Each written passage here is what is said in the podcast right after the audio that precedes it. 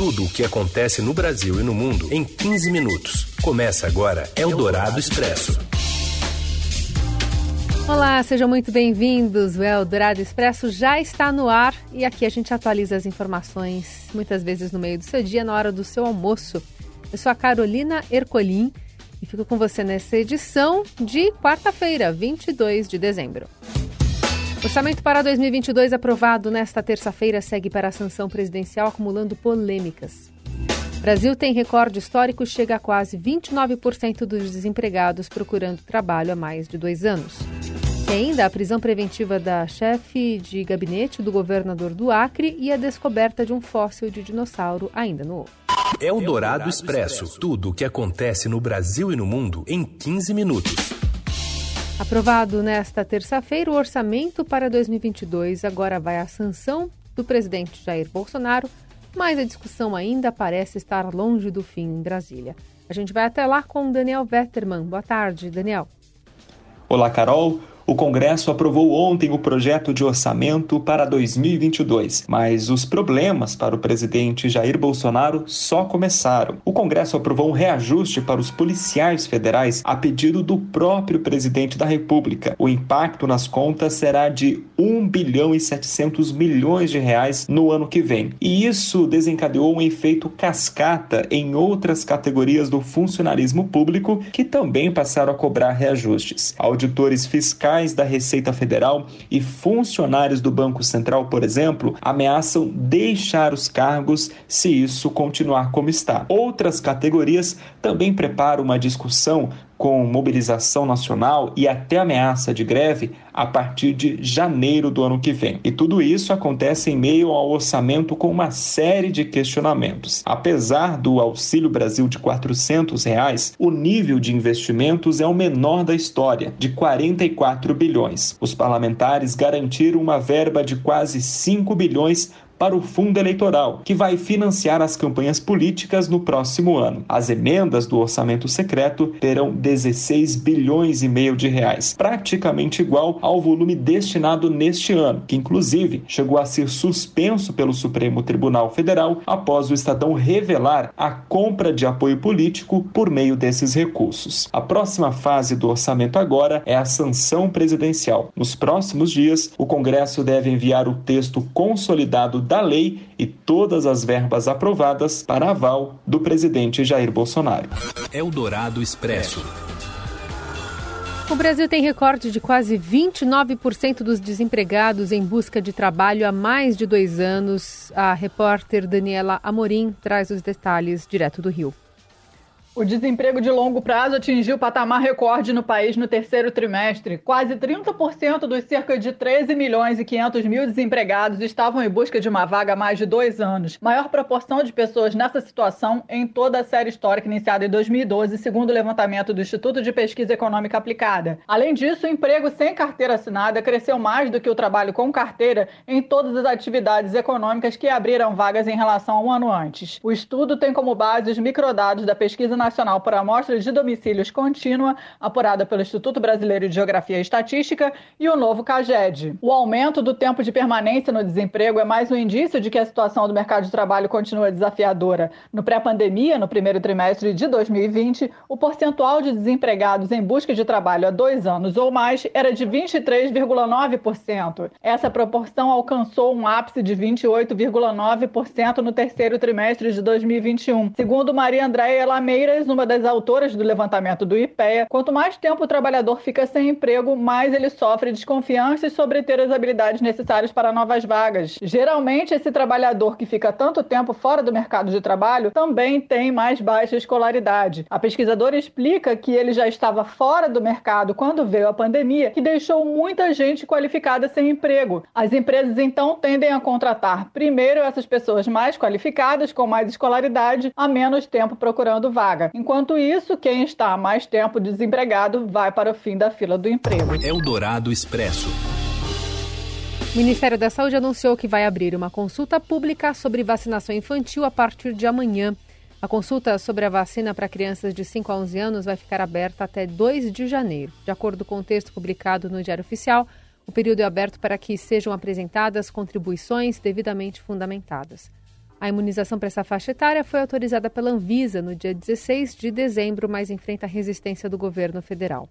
Ontem, em Rondônia, o ministro da Saúde, Marcelo Queiroga, exaltou a atuação do governo federal na pandemia e elevou o tom sobre as críticas que a pasta vem recebendo pela demora na análise do tema. Só em vacinas, 33 bilhões de reais. Agora, uma jornalista, que é melhor estar perto de uma jiboia do que perto dela, está dizendo que eu atrasei vacina de criança. Mais uma narrativa mentirosa. Mais uma narrativa mentirosa. Portanto, dizer que jornalistas é, são o elo entre a ciência, por exemplo, e você que está ouvindo a gente. E vacinar as crianças é crucial para aumentar a cobertura vacinal e conter a Covid no Brasil. Conclusão, por exemplo, de um estudo publicado ontem pela Fundação Oswaldo Cruz, mostrando que desde setembro o ritmo de aplicação da primeira dose está desacelerando. E reverter essa tendência exige ampliar o universo de pessoas que possam ser vacinadas, com a inclusão de crianças e melhorar o acesso de pessoas que vivem em locais remotos aos imunizantes.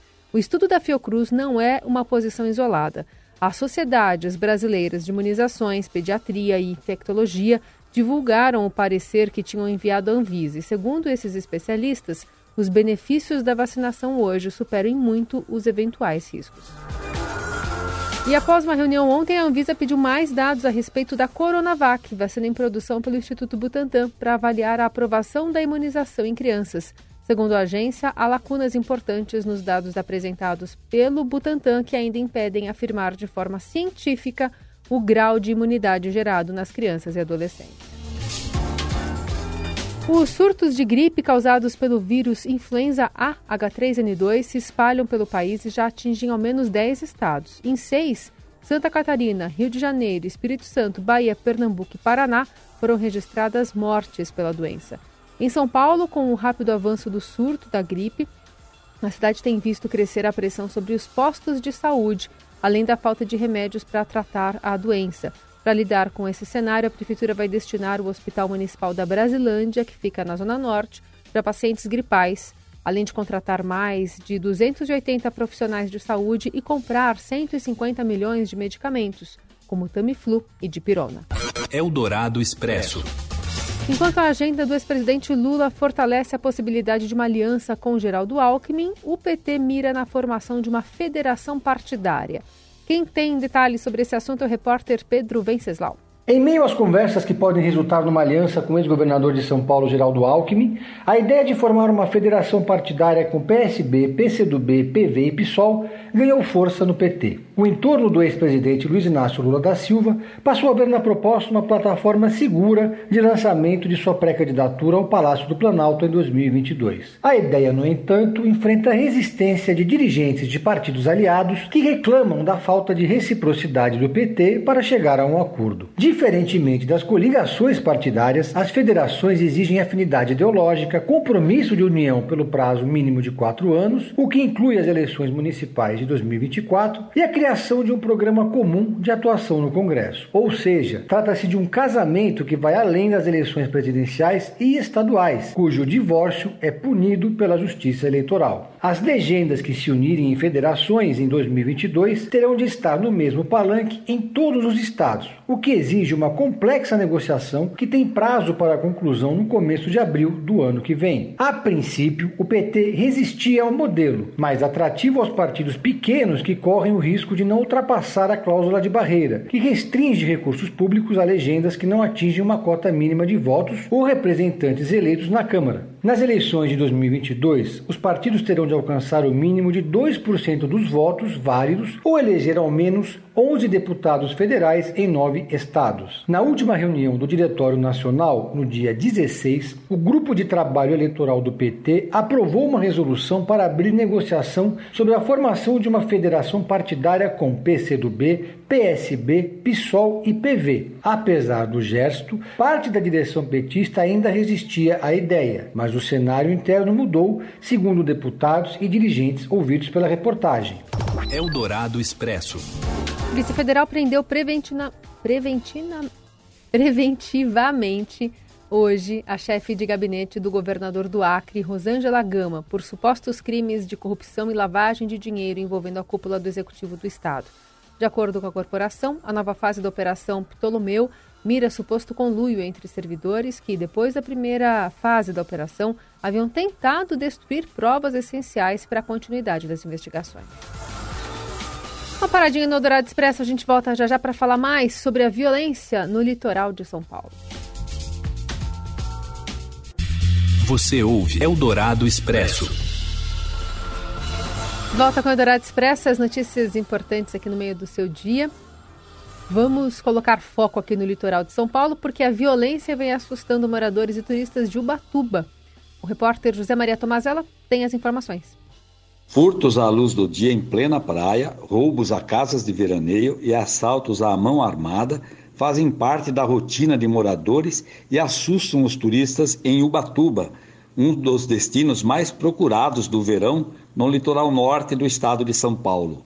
A onda de violência cresce na alta temporada que já começou, quando a cidade, de 92 mil habitantes, chega a uma população de 350 mil pessoas, entre moradores, turistas e donos de casas de veraneio. A polícia registrou 995 furtos nos dez primeiros meses deste ano, taxa 32% acima da média estadual. Na alta temporada, a média, que é de 82 furtos por dia, sobe para 313 ocorrências diárias. Os relatos das vítimas dão conta de roubos à mão armada em plena praia. Criminosos chegam a render famílias inteiras na faixa de areia. A maioria dos quiosques já foi assaltada. Para se defenderem, os moradores organizaram grupos de vigilância. A Secretaria da Segurança Pública do Estado de São Paulo diz, no entanto, que os números da criminalidade vêm caindo e que hoje a cidade recebe um reforço de 175 policiais e de um helicóptero, efetivo que permanece em Ubatuba até o final da alta temporada. Eldorado Expresso. E quem será o técnico do Flamengo para a próxima temporada? Será que é ele? Sim, com, com fraturas. Jorge Jesus? Fala, Morelli. Olá, amigos! Hoje eu quero falar desta empreitada do Flamengo atrás de um novo treinador. Ai, ai, ai, ai, ai, ai. Um time gigante como o Flamengo, depois que dispensou o Renato Gaúcho, ficou a ver navios do comando de sua equipe de futebol. O Jorge Jesus, o eterno português que foi campeão da Libertadores em 2019, é o grande menino dos olhos de toda a comunidade flamenguista. Mas ele já disse que vai permanecer no Benfica até o fim do seu contrato. O Benfica tem uma decisão importante para fazer em fevereiro, oitavas de final da Liga dos Campeões contra o Ajax. É um jogo legal, é um jogo de times iguais, embora o time holandês esteja aí mais forte, mais fortalecido, inclusive na chave, é, na etapa de grupos da Liga dos Campeões, mas é um jogo considerado de iguais é, dentro da comunidade do Benfica. Então, o Benfica poderia passar para as quartas de final da Liga dos Campeões, o que é excelente, excelente colocação, excelente performance para o time do Jorge Jesus. Ocorre que o Flamengo, representantes do Flamengo, estão em Portugal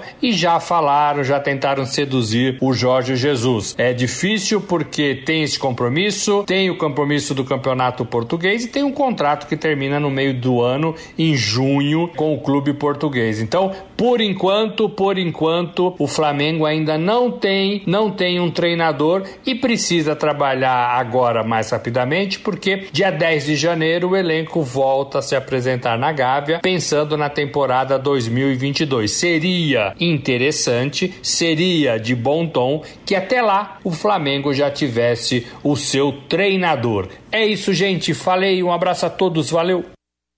Eldorado Expresso.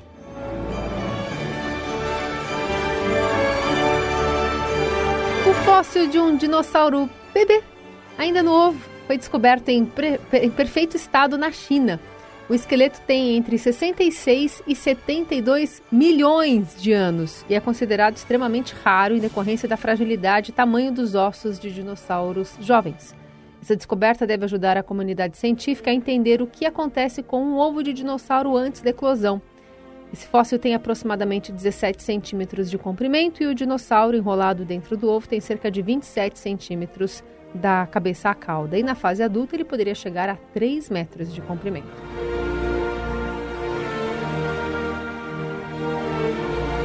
Com essa trilha incrível, a gente encerra o Eldorado Expresso desta quarta-feira. Amanhã a gente está de volta no mesmo horário. Mais informações você acompanha também no portal do Estadão. Até lá.